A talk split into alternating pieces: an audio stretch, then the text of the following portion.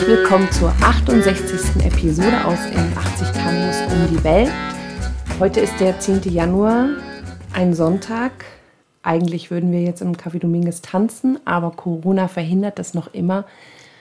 Wir hoffen, ihr seid alle gut ins neue Jahr gekommen und wir wollen heute ein bisschen plaudern über Neo-Tango, Tango Nuevo, über die Musik Elektro-Tango und was es damit auf sich hat.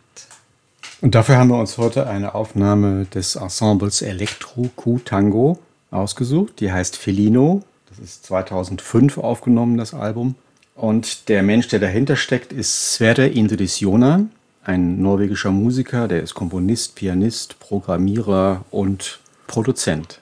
Bei dieser Aufnahme, die wir hören, spielt er im Duo zusammen mit dem Bassisten Steinar Haugerud. Man glaubt es kaum. Man hört aber sehr schön diesen akustischen Bass von Steiner Haugerud mit den tollen Arastres und die vielen Sounds von Sverre Indrisiona. Als ich das das erste Mal gehört habe, dachte ich, da spielt doch ein Bandunion mit. Aber das ist alles Elektronik, Schlagzeug und so weiter. Also alles elektronisch plus einem akustischen Instrument dazu. Bei den anderen Aufnahmen auf derselben CD sind auch noch Gastmusiker dabei, unter anderem der bekannte norwegische Bandunionist Per Arne Glorwegen. Und damit geht auch ein ganz persönlicher Gruß an unsere Freunde nach Norwegen, die wir auch schon ganz lange nicht gesehen haben, aber wir sehen uns wieder.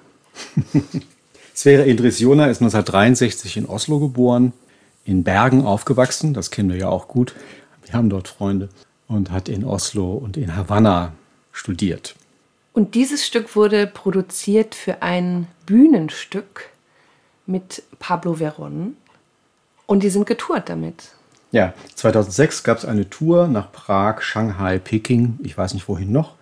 Die Produktion hieß Tango Ghost, also Tango Geist, ein Wortspiel mit Tango, Go statt Go, Ghost. Und auf dem Cover der CD kann man auch Pablo Verons Fuß sehen. Unverkennbar. Und Pablo Veron kennen wir ja auch noch aus einem anderen Zusammenhang. Es gab den Film Tango Lesson 1997 der hat eine Mega-Welle ausgelöst. Also ganz viele Leute sind danach zum Tango gekommen und wollten das lernen, was sie da gesehen haben. Ja, das war ein halb experimenteller Film von Sally Potter, also mit vielen surrealen Szenen in Schwarz-Weiß, aber es gab auch Farbszenen dabei. Und eigentlich sieht man dort das Who is Who der Tango-Welt in Buenos Aires in der Zeit. Die Hauptprotagonisten Gustavo Navera, Chicho Frumboli und Fabian Salas. Und denen werden wir auch gleich noch begegnen, wenn wir uns über Tango Nuevo, den Tanz, unterhalten. Ja, dieser Film hat natürlich eine Welle von Begeisterung für Tango ausgelöst, aber nicht alle waren interessiert an traditionellem Tango. Für viele Leute, die eher an Popmusik gewöhnt sind, an die Sounds der Neuzeit, ist diese Musik zu akustisch, nicht zugänglich genug. Manche sagen, das ist Schrammelmusik, manche sagen, das ist, ich höre kein Beat, keine Ahnung was. Und da war dann das, was aus dieser Ecke Neotango, Elektrotango kam, sehr willkommen, weil es hat das Bedürfnis der Leute nach Nähe, nach Paartanz, nach diesen ganzen Tango-Elementen befriedigt, gleichzeitig aber den Zugang sehr erleichtert. Und das erste Album von Gotan Project, das kennen wahrscheinlich alle von euch, 2001 rausgekommen, ist ich erinnere mich sogar bei Deutschlandradio gelaufen. Also das ist durch die Medien gegangen. Ja, das hieß auch nicht zufällig La Revancha del Tango, die Rache des Tango. Gefolgt natürlich von Bajo Fondo, Otros Aires, Narco Tango und eben auch Electro Tango. Nur um einige zu nennen, es gab noch viel mehr. Ich erinnere mich, damals hat Pablo Inza ein Interview für die Tangauta, das ist so die Tango-Danza von Buenos Aires, gegeben und er sagte, ja, das mit dem Elektro-Tango, das wäre ganz schön. Leider fehlen ihm da diese verschiedenen Ebenen, die es im traditionellen Tango, in der traditionellen Tango-Musik gibt. Und er würde sich sehr freuen, wenn das noch erweitert werden würde. Ich glaube, da bezieht er sich auf eine bestimmte Vereinfachung in der Musik. Also der Elektro-Tango, der hat ja Elemente der, der Lounge-Musik. Oft gibt es nicht so übertrieben viele harmonische Wechsel, der Rhythmus bleibt relativ gleich. Also es ist in der Tat eine andere Erzählweise, eine andere Textur als ein traditioneller Tango. Der folgt ja eher dem europäischen Volkslied, dem Kunstlied oder der klassischen Musik, Funktionsharmonik und so weiter und Dur-Moll-Wechsel. Und der Elektro-Tango ist da eine andere Geschichte, inspiriert von einer anderen Musikrichtung. Das ist einfach eine andere Energie, die sich da auch den Tänzern anbietet. Und damit wären wir beim Tanz. Tango Nuevo, die Leute, die vor 15 Jahren oder früher angefangen haben, können sich noch sehr gut an diese Welle erinnern.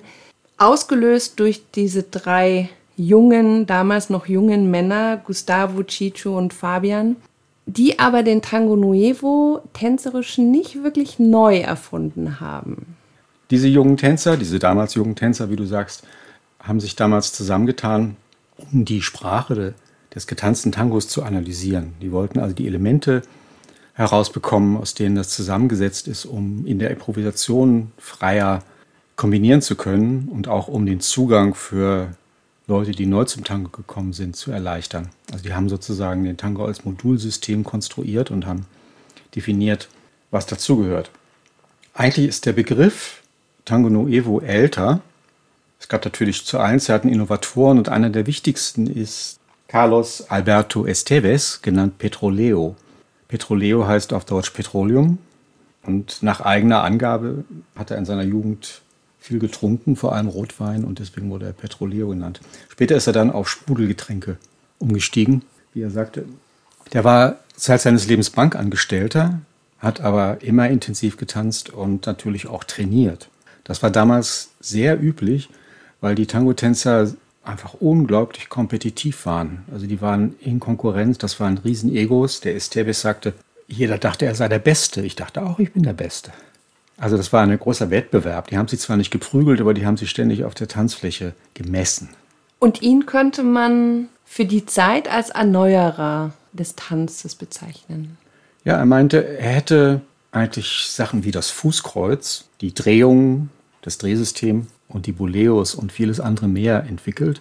Davor haben die Leute eher formlos nebeneinander hergetanzt. Da, wenn man diese alten Tanzstile sieht, dann sind die ja sehr eher aufgeklappt im Dreieck. Und er hat dieses frontale Voreinander entdeckt.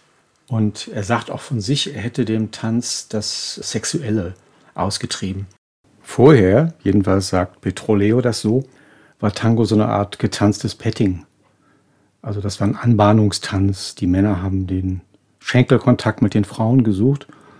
Und er sagte, er war immer auf der Suche nach der Tänzerin, nach dem wahren Tanz, dem puren Tanz. Das glauben wir jetzt einfach mal so. Und jetzt den Bogen nochmal zur Musik. Tango Nuevo in der Musik war Piazzolla, ganz klar, Astor Piazzolla. Piazzolla kam 1955 aus Paris zurück nach seinem legendären Stipendiatsaufenthalt in Paris bei Nadia Boulanger, wo er Komposition und Kontrapunkt studiert hat. Und beflügelt von dieser Erfahrung hat er in Buenos Aires dann sein erstes Ensemble aufgemacht und hat seinen berühmten Dekalog formuliert, die zehn Gebote des Astor Piazzolla, wo er gesagt hat, wir spielen nicht zum Tanzen, wir spielen keine Lieder, wir spielen für konzentriert zuhörendes Publikum.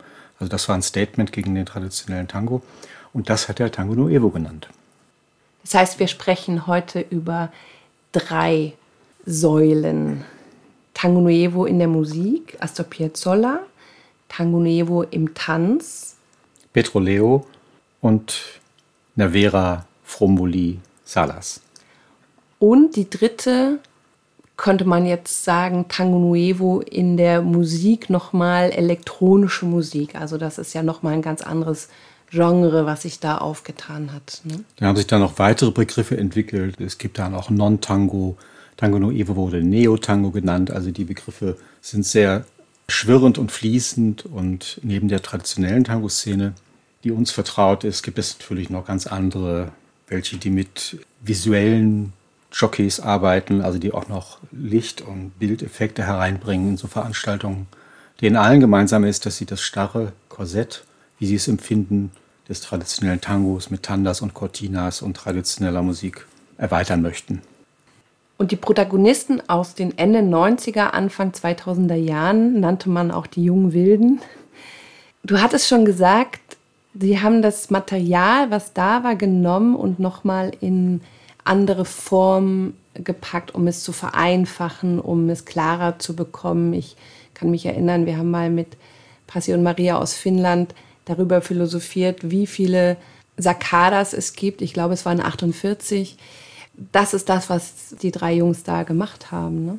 Mhm. Und was sich dann als Tanz entwickelt hat, dann im Tango Nuevo oder Neo-Tango, war einfach eine Athletisierung des Tangos. Die Bewegungen wurden größer, haben mehr Raum eingenommen, haben sich rein formal vom Bewegungsmaterial gar nicht so unterschieden von dem traditionellen Tango aus den 30er, 40er Jahren.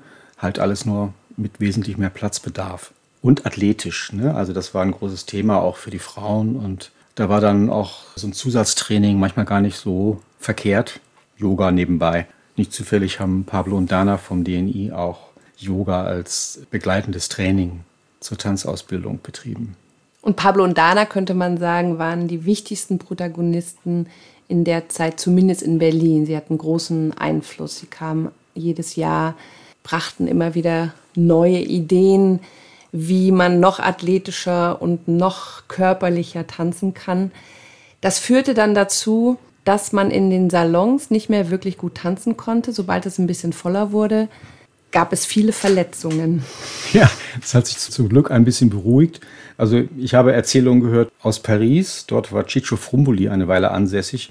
Und das muss dann unerträglich gewesen sein in den Salons, wenn da 50 kleine Ciccios auf der Tanzfläche sich produzieren. Dann geht gar nichts mehr. Dann ist der große Stau und die großen Konfrontationen sind im Gange. Und ich glaube, aus diesem Grund hat sich das Ganze auch wieder ein bisschen beruhigt zusammengezogen, weil es einfach nicht praktikabel ist. Also man kann eine Tanzfläche, bei der man verletzungsfrei und zufrieden sich bewegen kann, die kann man nicht mit so großen Bewegungen gestalten. Dann kann man nur sehr kleine Milongas machen oder wenige Leute auf großem Raum. Aber das, was eigentlich so bestrickend ist am Tango, dass man einer vollen Tanzfläche, wo es sehr eng ist, was heute leider gerade nicht geht, das kriegt man einfach nur, wenn man die Bewegung verkleinert und sozial anpasst. Und das war so ein bisschen das Manko im Neotango. Die soziale Komponente hat gefehlt.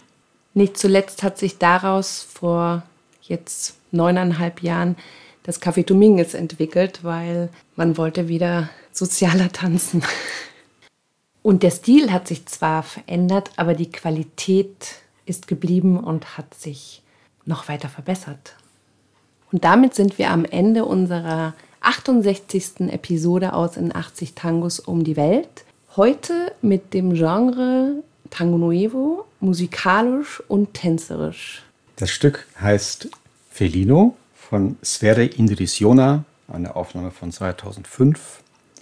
Die Gruppe hat übrigens 2011 nochmal ein Nachfolgealbum vorgelegt, Adrenalina. Sehr zu empfehlen, kann man alles auf YouTube hören. Da sind sogar Milongas dabei und es ist wirklich innovativ und aufregende Musik. Schön, dass ihr uns begleitet habt auf unserer Reise durch Tangos, die uns am Herzen liegen. Das waren Daniela und Raimund, Tango Mundo, Berlin. Bleibt gesund, kommt gut durchs Jahr und bis ganz bald. Bis bald.